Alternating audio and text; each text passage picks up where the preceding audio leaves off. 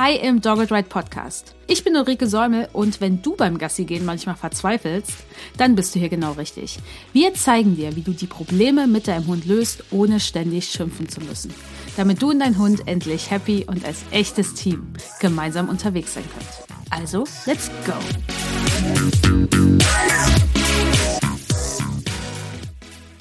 Hallo und herzlich willkommen in Folge 97 im Dogged Ride Podcast und wir schauen uns heute ein wichtiges Thema an, nämlich Erwartungen versus Realität bei Tierschutzhunden, denn das ist tatsächlich was, was wir ständig im Training erleben, da wir sehr, sehr viele Menschen mit Hunden aus dem Tierschutz oder im Tierheim im Training haben, dass Erwartung und Realität oft nicht zusammenpassen.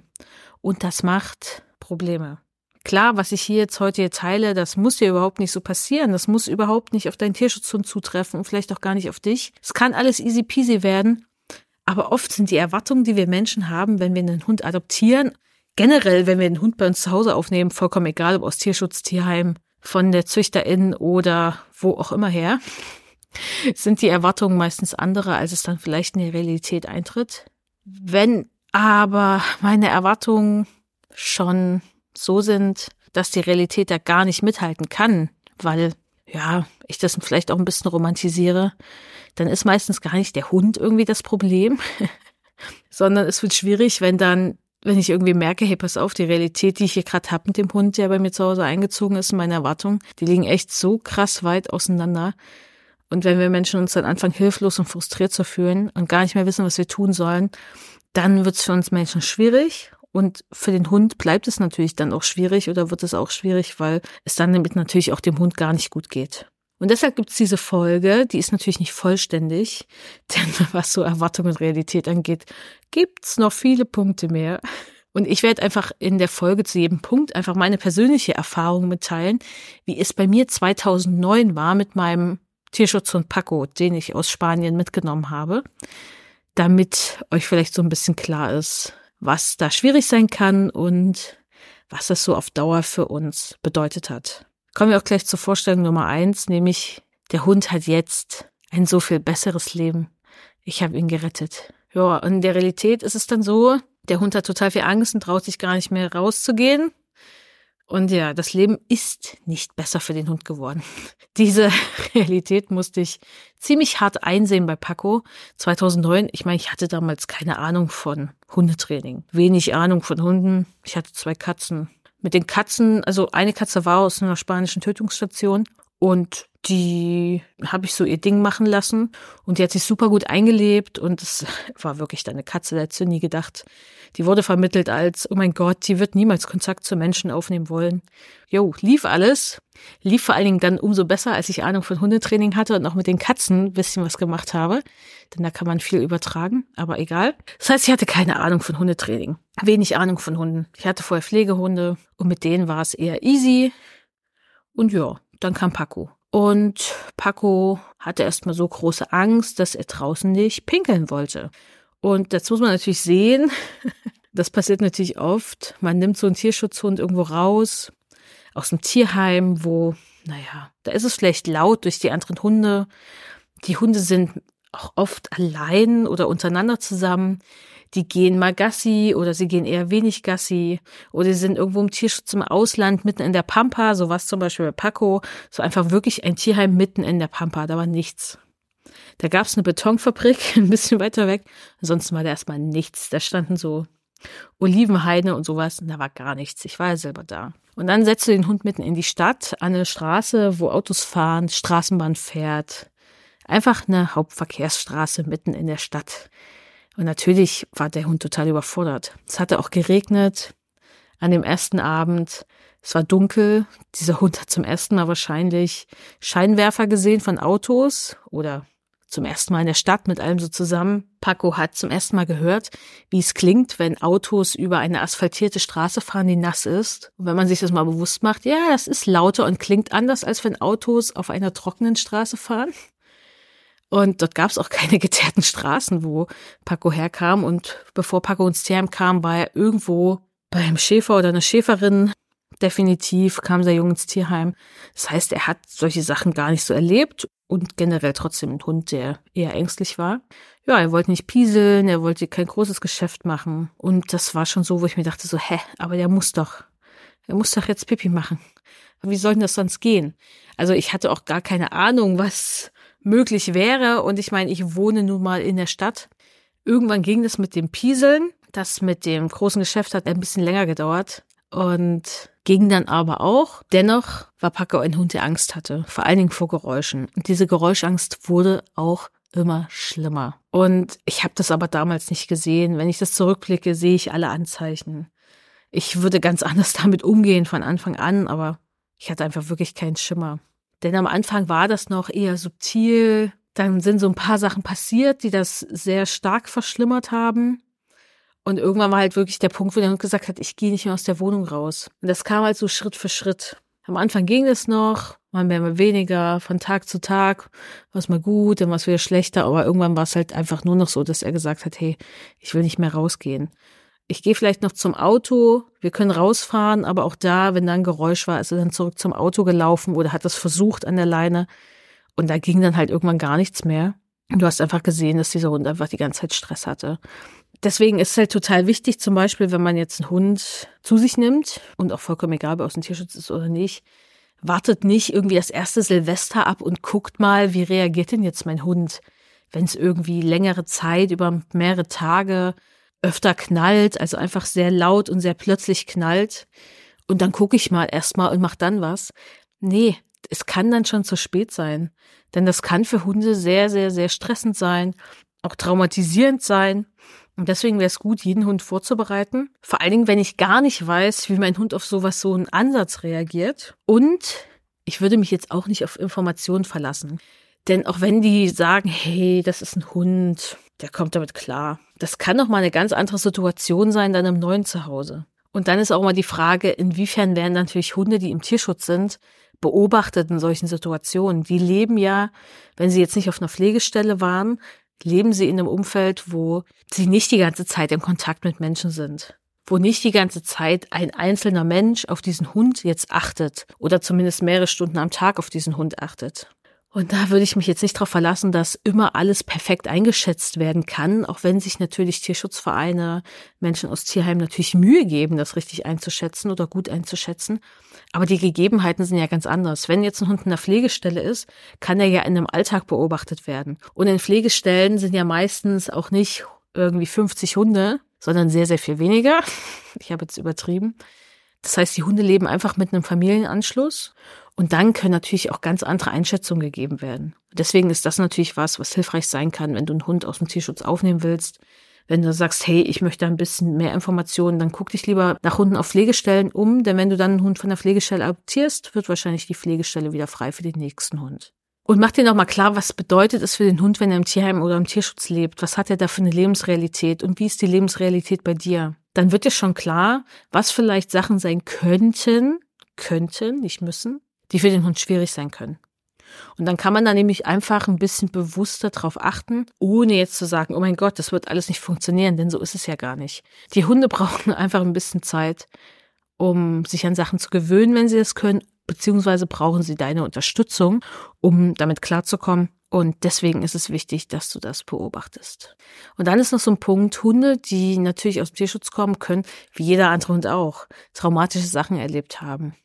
Und ich empfehle dir nochmal Folge 88 dir anzuhören, Trauma und Stressbewältigung bei Hunden mit Iris Schöber. Denn wenn ein Hund Traumatisches erlebt hat, dann kann es sein, dass bei diesem Hund sich Dinge im Gehirn verändern. Das bedeutet, dass der Hund sehr empfindlich auf Stress reagiert und dann sehr schnell so eine Alles- oder Nichts-Reaktion hat.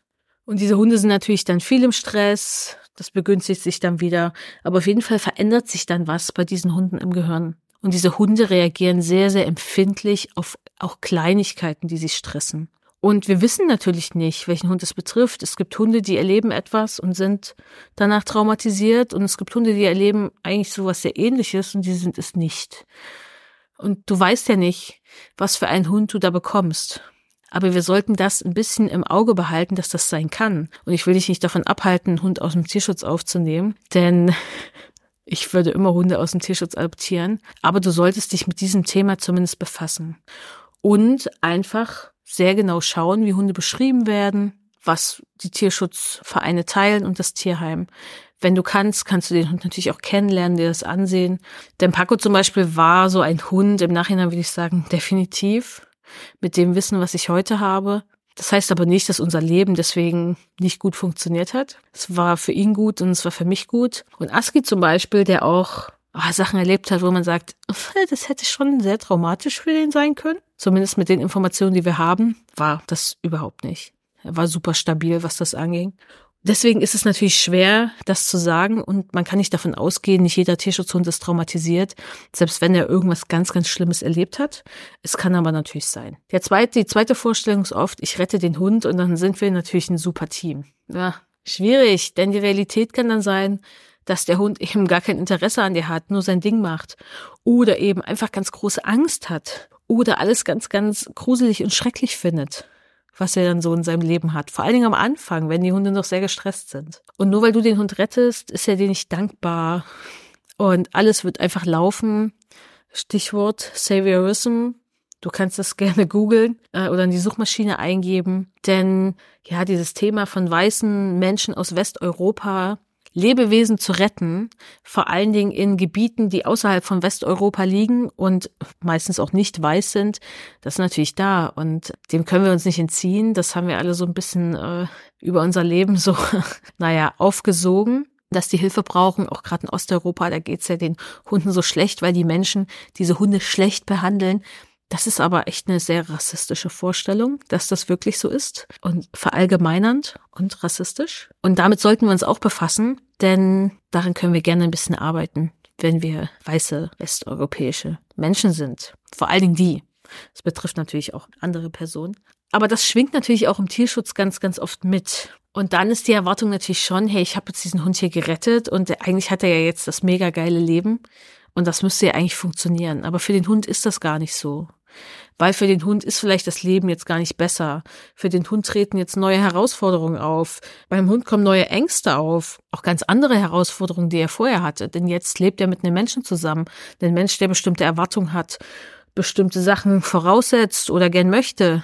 Und das ist was, was natürlich dann zu Problemen führt und zu Konflikten führt und zu Frustration führt bei allen Beteiligten ganz normal in einer Beziehung mit einem Lebewesen oder im Zusammenleben mit einem Lebewesen. Und bei Paco war das auch so. Er war mitten in der Jugendentwicklung, als er zu mir kam, so ungefähr zehn Monate alt. Und ja, nur seine Ängste und das, was ihm wirklich Spaß gemacht hat, war mit anderen Hunden rumzurennen. Am besten noch mit Spielzeug. Und gerade so viel parallel zu laufen. Ich meine, er war auch ein Hütehund. Das hat ihn richtig in den Bann gezogen. Da war er voll dabei. Also dieser Hund hatte zwei Extreme. Entweder extreme Angst und es geht gar nichts wenn ich alleine mit ihm unterwegs war oder wenn da ein anderer Hund dabei war und das Spielzeug, dann ist der voll aufgedreht. Und beides war halt irgendwie ja ziemlich inkompatibel mit dem, was ich so erwartet habe vom Spaziergang, weil er war in keinster Weise in beiden Versionen ansprechbar. Also für mich jetzt nicht erreichbar.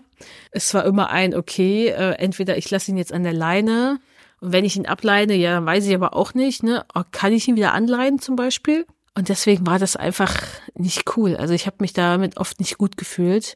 Klar, mir was lieber, er ist mit anderen Hunden ein bisschen rumgerannt. Äh, da sah er nämlich glücklicher aus, als wenn er Angst hatte.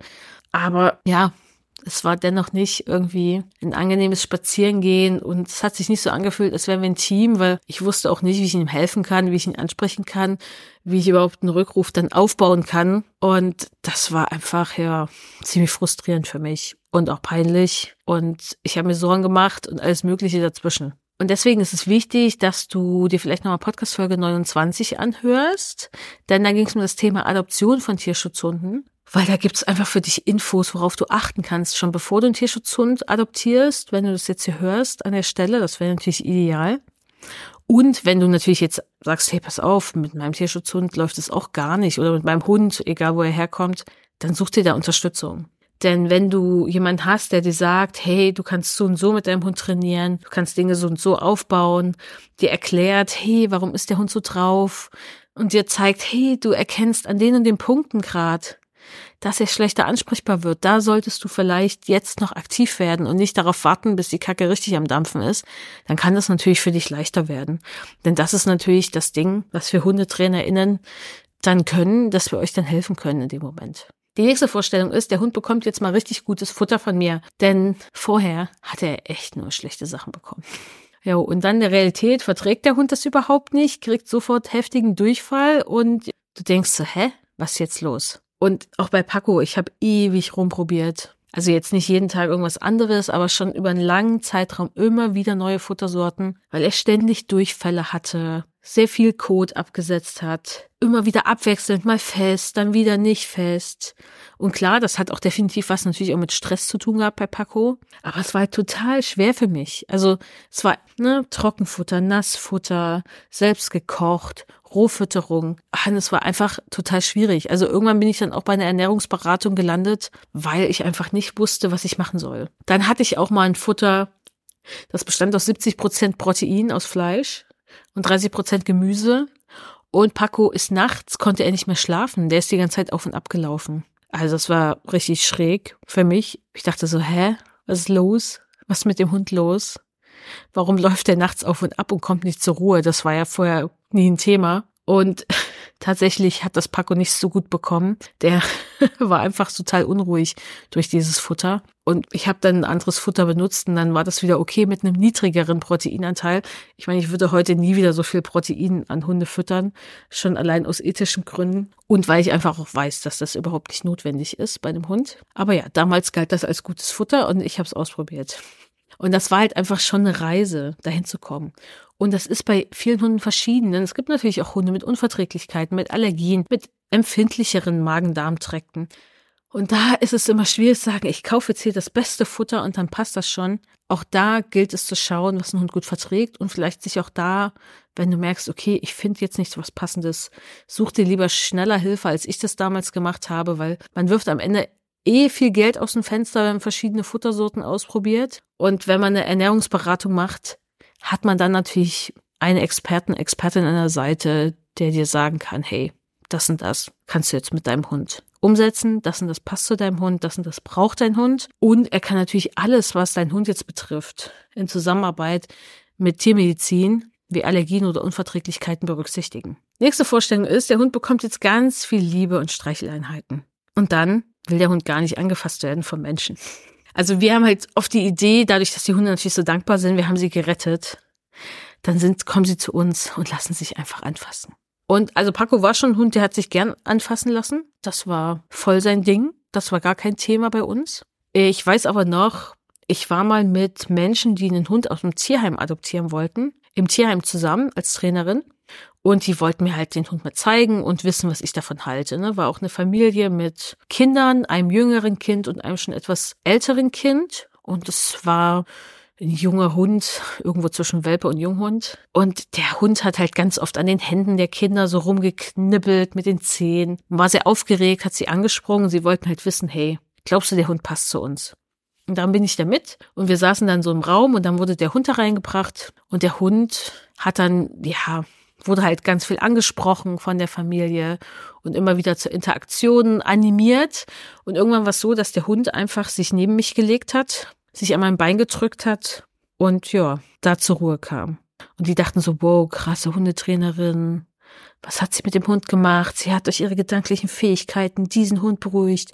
Und ich habe am Ende nichts gemacht. Ich war halt da. Ich habe halt diesen Hund erstmal in Ruhe gelassen. Denn der Hund war überfordert von diesen ganzen Interaktionen. Der Hund wusste gar nicht, was die Menschen von ihm wollen, denn die haben da tausend Sachen gesagt, Sitz und hier und da. Und das kannte der Hund nicht. Er wusste nie, was das bedeutet. Er hat nur gesehen, dass irgendwelche Finger rumfuchteln und dann die Kinder und dann irgendwelche Sachen gemacht wurden. Und der Hund war überfordert, der Hund war gestresst. Ich meine, dieses Anspringen und das in die Hände beißen, das ganz leichte, das war Übersprungverhalten dem Moment, weil der Hund gestresst und auch frustriert war, weil er gar nicht wusste, was soll das jetzt hier. Ich meine, die Hunde wollen ja schon dann oft eine Interaktion und gerade so ein junger Hund, der hatte jetzt auch keine Angst vor diesen Menschen und den Kindern. Was war einfach too much. Und ich habe den Hund in Ruhe gelassen und immer nur, wenn der Hund mal zu mir kam, habe ich den kurz einfach nett angesprochen, habe ihn aber auch erstmal gar nicht angefasst, weil ich halt generell Hunde nur anfasse, wenn sie mir ein Zeichen geben, das zu tun. Und ansonsten lasse ich die Hunde in Ruhe, denn Hunde können das sehr gut und ich kann das natürlich auch recht gut durch meine Erfahrung einschätzen und durch mein Wissen. Und dann fühlen sich natürlich Hunde sehr, sehr sicher bei mir und dann fahren die natürlich auch schneller runter. Und für den Hund war das dann so ein bisschen der Ausweg. Das war so ein bisschen weg von den Kindern. Und die Familie hat auch diesen Hund nicht adoptiert. Die hat dann später einen älteren Hund aus dem gleichen Tierheim adoptiert. Und das war die beste Entscheidung. Es war ein gemütlicher, schon älterer Hund. Der hatte zwar auch so seine Themen mit fremden Hunden dann, unterwegs, aber der kam halt zu Hause super gut klar und war halt auch so ein bisschen mehr ein Ruhepol. Das war auch eine gute Kombination mit den Kindern, die noch viel Energie hatten und da war viel los, da kam auch viel Besuch und deswegen äh, war das auf jeden Fall eine gute Entscheidung von den Menschen und ich habe ihnen einfach klar gesagt, hey, pass auf, wie es aussieht, was ich beobachtet habe mit dem Hund und dass der vielleicht nicht die ganze Zeit angetatscht werden möchte und dass es vielleicht auch vom Alter her in der Kombination mit dem noch kleineren Kind einfach nicht die beste Kombination ist, jetzt diesen jungen Hund ins Haus zu holen. Da haben sie, das haben sie auch gemacht und hatten dann am Ende, glaube ich, eine sehr gute Entscheidung getroffen mit der älteren Hündin. Und für die ältere Hündin war es, glaube ich, auch super, denn sie wäre wahrscheinlich schwerer sonst vermittelt worden als dieser junge, eher niedliche Hund. Dann ist die nächste Vorstellung, der Hund mag alle Menschen in der Familie, weil wir sind ja eine Familie und ja, er sitzt da und alle finden diesen Hund toll und haben sich auf ihn gefreut. Aber der Hund in der Realität findet vielleicht die Kinder gar nicht so cool oder sie bedrohlich. Vielleicht knurrt er sogar irgendein in der Familie an und es klappt irgendwie gar nicht. Und das ist natürlich für Menschen dann eine ganz, ganz krasse Zurückweisung und auch sehr, sehr traurig in dem Moment. Vielleicht werden sie sich auch sehr, sehr auf den Hund gefreut haben und sich vielleicht sogar sehr, sehr bemühen, einfach alles richtig zu machen. Und bei Paco war das entspannt, weil er wirklich kein Thema mit Menschen hatte. Mm, er war aber eher zurückhaltend. Womit Paco ein großes Problem hatte, war eher das Haus zum Beispiel meiner Eltern. Also bei, in meine Wohnung ist er mitgekommen mit mir zusammen. Warum auch immer hat das gut funktioniert, weil das kann auch schon ein Thema sein, dass der Hund sagt, ich kenne Häuser gar nicht, wirklich. Ich kenne keine Treppenhäuser, dass man eine Treppe hoch muss, um in eine Wohnung zu gehen. Also das kann für einen Hund schon schwierig sein oder auch Treppe runterlaufen, weil sie das vielleicht noch nie gemacht haben oder nur sehr selten oder dass aufgrund des Stresses durch die anfängliche Umzugszeit einfach alles ein bisschen viel ist. Und für Paco war eher das Haus ein Problem und am Anfang hat er sich dann halt nur im Flur aufgehalten und wollte gar nicht die anderen Räume sehen. Und die Treppe laufen war auch alleine echt ein Thema. Das hat bei Paco im Haus meiner Eltern lange gedauert, bis es funktioniert hat. Und das sind alles Sachen, die wir vielleicht einkalkulieren müssen. Und das kann auch mal den Welpen aus der Zucht betreffen, je nachdem, wie gut ein Hund da vorbereitet wurde. Aber auch da kann es in den allerersten Tagen auch ein Thema sein, weil für den Hund alles neu ist, alles anders ist. Es ist nicht mehr die Treppe, die er von zu Hause kennt. Und von Welpen, die jetzt aus illegalen Welpenhandel stammen, will ich gar nicht erst anfangen. Die kennen sowas gar nicht. weil die haben wahrscheinlich nicht mit einem Hausanschluss gelebt. Und da habt ihr natürlich dasselbe Problem. Deswegen nochmal, es betrifft nicht nur Tierschutzhunde. Hört euch dazu vielleicht nochmal Folge 30 an im Dog Red Podcast. Da geht es nämlich ganz konkret um die Fehler, die ihr machen könnt beim Einzug von Hunden aus dem Tierschutz und was man da beachten sollte. Die nächste Vorstellung ist, ja, nach zwei Wochen hat sich der Hund hier eingewöhnt. Klar. Es kann aber in der Realität tatsächlich Monate dauern. Also wir sagen immer so bei Dogged Ride, so in den ersten sechs Monaten ist so die Eingewöhnungszeit, bis der Hund richtig angekommen ist. Und das würde ich für alle Hunde so sehen. Weil da ändert sich viel. Ich meine, wenn ihr jetzt einen Welpen habt, ändert sich auch nach den sechs Monaten noch viel. Dann kommen Hunde langsam in der Jugendentwicklung und werden dann irgendwann erwachsen. Und da ändert sich halt generell bei Hunden viel. Aber die ersten sechs Monate sind manchmal noch so, ja, eine Überraschungskiste. Da können manchmal noch Sachen dann rauskommen. Man denkt so, huch, äh, was jetzt? Hä? Du hast das doch noch nie gemacht. Was ist jetzt los? Und das ist ganz normal. Denn die Hunde brauchen Zeit, um anzukommen, auch eine Sicherheit. Angst hemmt ganz, ganz viel. Angst hemmt auch aggressives Verhalten. Und dann traut sich ein Hund vielleicht gar nicht zu zeigen, stopp, das möchte ich nicht. Und das ist aber für uns Menschen immer sehr schwierig, wenn Hunde dann sagen, stopp, das möchte ich nicht. Weil, naja, aus vielen Gründen. Wir rechnen nicht damit. Wir denken auch oft, Hunde dürfen sowas nicht zeigen, weil wir sind ja hier die Bosse, egal ob du sowas denkst oder nicht. Es wird sich nicht cool anfühlen, wenn ein Hund aggressiv reagiert und dir über den Knurren zeigt, lass mich in Ruhe. Und es ist natürlich auch gesellschaftlich verpönt und natürlich auch potenziell gefährlich. Potenziell. Muss nämlich nicht gefährlich sein, wenn der Hund knurrt, aber es kann es natürlich immer werden. Und deswegen ist das natürlich so ein Ding, wo wir sagen, wir müssen das erste Jahr schon ein bisschen einkalkulieren, dass da Dinge kommen können, gerade bei Hunden aus dem Tierschutz, mit denen ich vielleicht vorher nicht gerechnet habe vom Verhalten her. Weil sie das vorher im Kontext des Tierheims oder Tierschutzvereins oder auch schon auf der Pflegestelle noch gar nicht zeigen. Und weil sich auch manche Probleme erst dann entwickeln im neuen Zuhause, weil es erst dann vielleicht plötzlich viele Hundekontakte gibt, die es vorher gar nicht gab, weil es plötzlich eine viel kleinere Wohnung gibt und dadurch ganz andere Situationen weil vorher vielleicht keine Kinder im Haushalt waren und dann kommt plötzlich doch ein Kind hinzu, ein Baby oder auch ein älteres Kind. Und all das sind Sachen, da kann man jetzt nicht immer sich auf alles vorbereiten und alles vorher irgendwie, naja, einkalkulieren, was da passieren kann. Und deswegen muss man einfach Zeit einkalkulieren. Also bei Paco und mir hat es auch Jahre gedauert, bis wir aus meiner Sicht ein Leben geführt haben, was für ihn angenehm war und auch für mich mit diesem Hund. Und das hat gar nichts mit dieser Eingewöhnungszeit zu tun, sondern auch mit all diesen Verhaltensproblemen, die dann natürlich da waren und die schwierig waren im Alltag, weil man die nicht einfach umgehen kann. Laute Geräusche kann ich meistens nicht vermeiden, zumindest nicht alles. Es gibt nichts, was man 100 Prozent vermeiden kann. Irgendwann trifft man es doch oder es passiert. Ah, und das hat wirklich mehrere Jahre gedauert, bis das für ihn und für mich ein Leben war, wo ich gesagt habe, ja, das ist okay für uns beide. So können wir gut zusammen leben. Und das ist was, was man sich natürlich so nicht vorstellt. Das muss nicht so sein bei einem Hund aus dem Tierschutz. Es kann aber sein. Und mit einer anderen Anfangszeit wäre das auch, bin ich mir sehr, sehr sicher, anders für Paco und mich geworden. Sehr, sehr anders. Und es gibt dazu zwei Artikel von mir, auf unserem Blog, die verlinke ich auch in den Show Notes, äh, was ich in sieben Jahren mit Tierschutzhund gelernt habe und dann nochmal eins, was ich nach acht Jahren mit einem Tierschutzhund anders machen würde. Das ist auch schon, das sind auch schon ältere Sachen von mir, aber vielleicht könnt ihr da nochmal reinschauen, wenn euch das interessiert.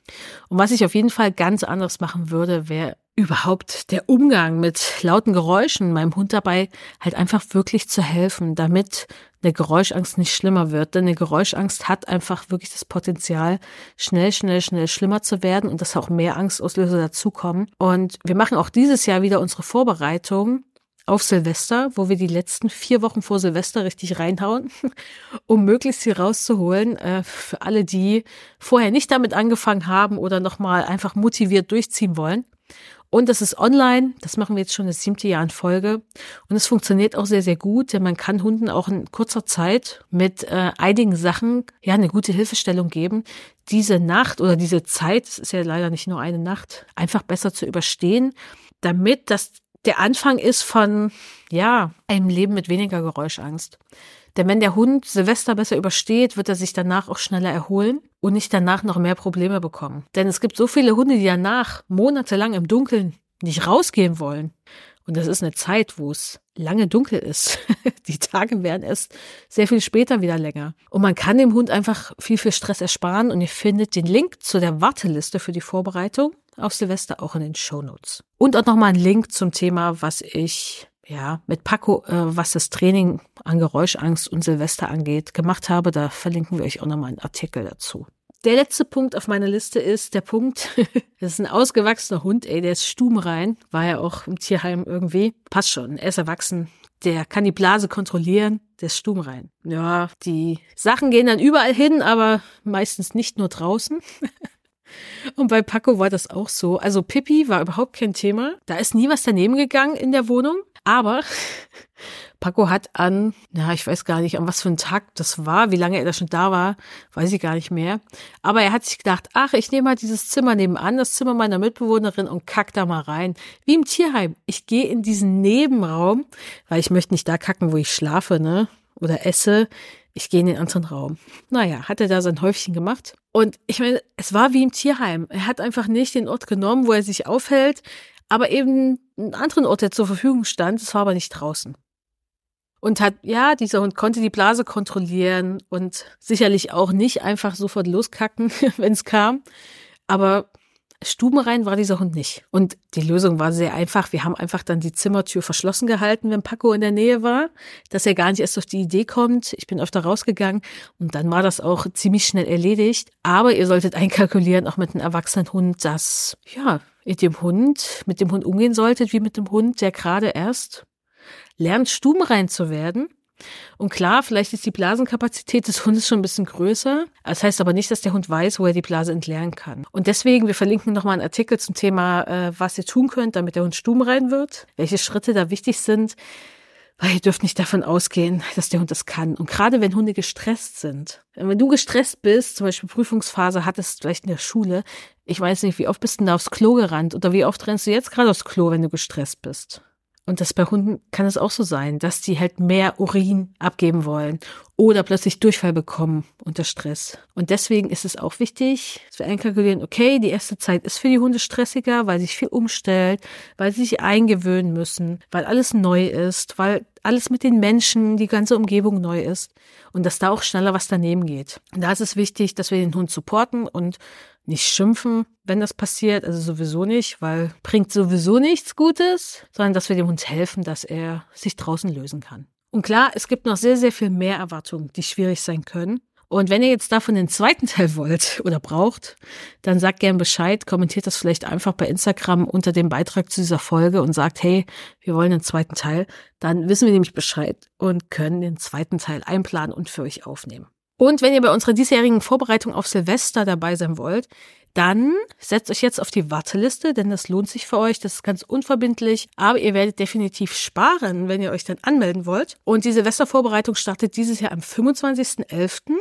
Falls du das jetzt früher hörst, die Folge, oder später hörst, und es ist schon 2024, dann, wir machen die Vorbereitung eigentlich jedes Jahr, aber vielleicht solltest du dann jetzt sofort starten deinen Hund vorzubereiten. Denn der beste Zeitpunkt ist eigentlich immer jetzt. Und das kannst du bei uns natürlich auch in unserem 1 zu 1 Kompakttraining machen, in Potsdam direkt oder auch online. Denn wenn du jetzt noch mehr Zeit hast als nur vier Wochen, dann fang an. Und wenn du nur noch zwei Wochen Zeit hast, dann melde dich gern auch, damit wir noch was tun können. Aber denk dir nicht, hm, mache ich halt irgendwann nächstes Jahr. Denn jedes Mal an Silvester, wo dein Hund extrem Stress hat durch das Geknalle, wird es potenziell schlimmer werden. Also die Wahrscheinlichkeit ist einfach hoch. Und ich kann dir nur sagen, als Mensch, der mit einem Hund zusammengelebt hat, der eine krasse Geräuschangst hatte, ist keine gute Idee. Ich habe auch gedacht, ach, das wird schon. Hm, ja, ist leider nicht geworden. Genau, deswegen fang jetzt an, deinen Hund auf Silvester vorzubereiten, egal welcher Tag heute ist, nur dass ihr hörst. Und wenn du auf die Warteliste möchtest oder dich später anmelden willst für die Vorbereitung auf Silvester, dann schau jetzt in die Show Notes und klick da auf den Link. Ich hoffe, dass diese Folge viele Menschen erreicht, bei denen ein Hund aus dem Tierschutz einziehen wird. Das heißt, wenn du jemanden kennst, der plant, einen Hund zu adoptieren, aus dem Tierheim, Tierschutz, dann schick unbedingt diese Folge an diesen Menschen. Teil die bei WhatsApp oder Telegram oder Signal oder wo auch immer. Oder schick einfach unseren Beitrag von Instagram zu der Folge an diesen Menschen, damit diese Menschen diese Folge hören können. Und wenn dir die Folge gefallen hat, dann freue ich mich, wenn du sie positiv bewertest, zum Beispiel bei Apple Podcasts oder auch bei Spotify unseren Podcast positiv bewertest, denn das hilft uns natürlich, dass andere Menschen auf die Folgen aufmerksam werden. Ich wünsche dir und deinem Hund alles Gute und sag bis bald. Tschüss. Das war der Dogged Bite Podcast, der Podcast für Hundemenschen. Cool, dass du hier dabei bist.